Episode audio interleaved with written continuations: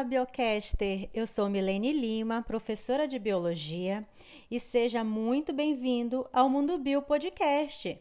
Continuamos a série sobre fotossíntese, luz do sol, que a folha traga e traduz em verde novo, em folha, em graça, em vida, em força, em luz. Neste episódio, falaremos da fotossíntese em plantas C4. Você sabia que as plantas C4 são também conhecidas como plantas de sol por ocorrerem em áreas muitas vezes sem sombra alguma? Elas também ocorrem em áreas áridas com menores quantidades de água disponíveis no solo. Então, vem comigo que eu vou te contar.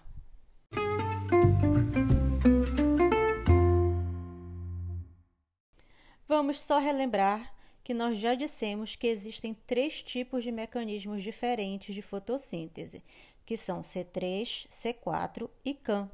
A fotossíntese nas plantas superiores em geral, em algas e em alguns tipos de bactérias, converte a energia física da luz solar em energia química. E este processo é essencial para a manutenção de todas as formas de vida. As plantas C4 possuem grande afinidade com o gás carbônico, o CO2.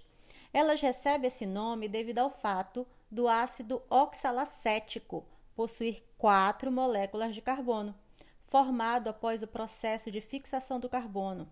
Devido à alta afinidade com o CO2, as plantas C4 apresentam uma grande vantagem em relação às plantas C3.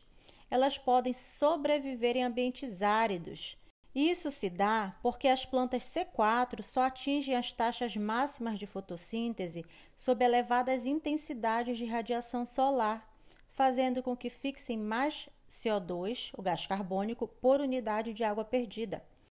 Ou seja, elas são mais econômicas quanto ao uso da água, perdendo menos água que as C3 durante a fixação e a fotossíntese.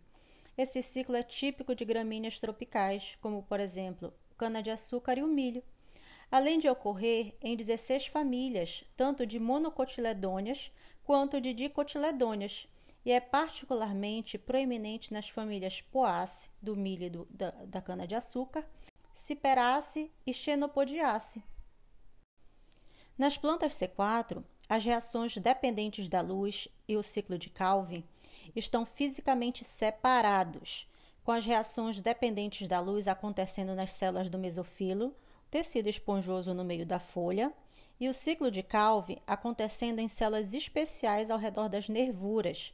Estas células são chamadas de células da bainha do feixe vascular, uma camada adicional de células que envolve os feixes vasculares. O CO2, o gás carbônico, é captado nestas células do mesofilo pela enzima fosfoenol piruvato carboxilase, a PEPC, presente nas células do mesofilo, a qual forma um composto de quatro carbonos que poderá ser descarboxilado a 3-PGA, ácido 3-fosfoglicerílico, e usado pela rubisco, presente nas células da bainha do feixe vascular nas células da bainha vascular, o ácido, o malato, por exemplo, é descarboxilado formando CO2 novamente. E este mecanismo causa um aumento espetacular na concentração de CO2 na célula da bainha em relação à do mesofilo. Com isso, a rubisco fica em uma situação em que a concentração de substrato é muito alta, evitando a competição do oxigênio que leva à fotorrespiração. Como um dos grandes problemas das plantas é a perda da água pelos estômatos, quando estes estão abertos para permitir a entrada de CO2, o mecanismo C4, ao aumentar em 10 vezes a concentração desse gás nas células da bainha vascular, acaba evitando a perda de água, pois o aproveitamento do CO2 é muito melhor do que em plantas C3. A existência da via C4 é um exemplo interessante da relação estrutura-função em plantas. A bainha vascular e seus mecanismos bioquímicos acoplados à via C3 criaram durante a evolução uma espécie de bomba que torna o sistema fotossintético mais eficiente em certas situações, principalmente eliminando a fotorrespiração. Há várias consequências importantes da presença da baína vascular. Uma delas é que as taxas de absorção de gás carbônico são muito mais altas, pois o sistema pode armazenar mais carbono de forma intermediária no ácido C4, tornando a planta relativamente menos dependente de controlar a abertura e fechamento de estômatos para prevenir a perda de água. Tais características são extremamente importantes se considerarmos, por exemplo, uma gramínea em um campo cerrado vivendo em temperaturas altas e em baixa umidade durante o dia. Por isso, as gramíneas C4 tendem a se beneficiar de suas vantagens em relação às C3 em condições extremas, para invadir regiões mais áridas do planeta. E resumindo o episódio de hoje, as plantas C4 minimizam a fotorrespiração ao separar no espaço a fixação inicial de gás carbônico e o ciclo de Calvin, realizando estas etapas em tipos de células diferentes.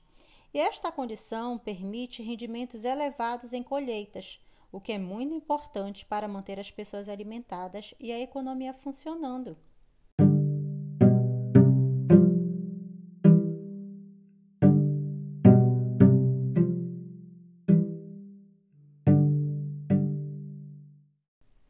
E aí, Biocaster, gostou de saber mais sobre a fotossíntese em plantas C4?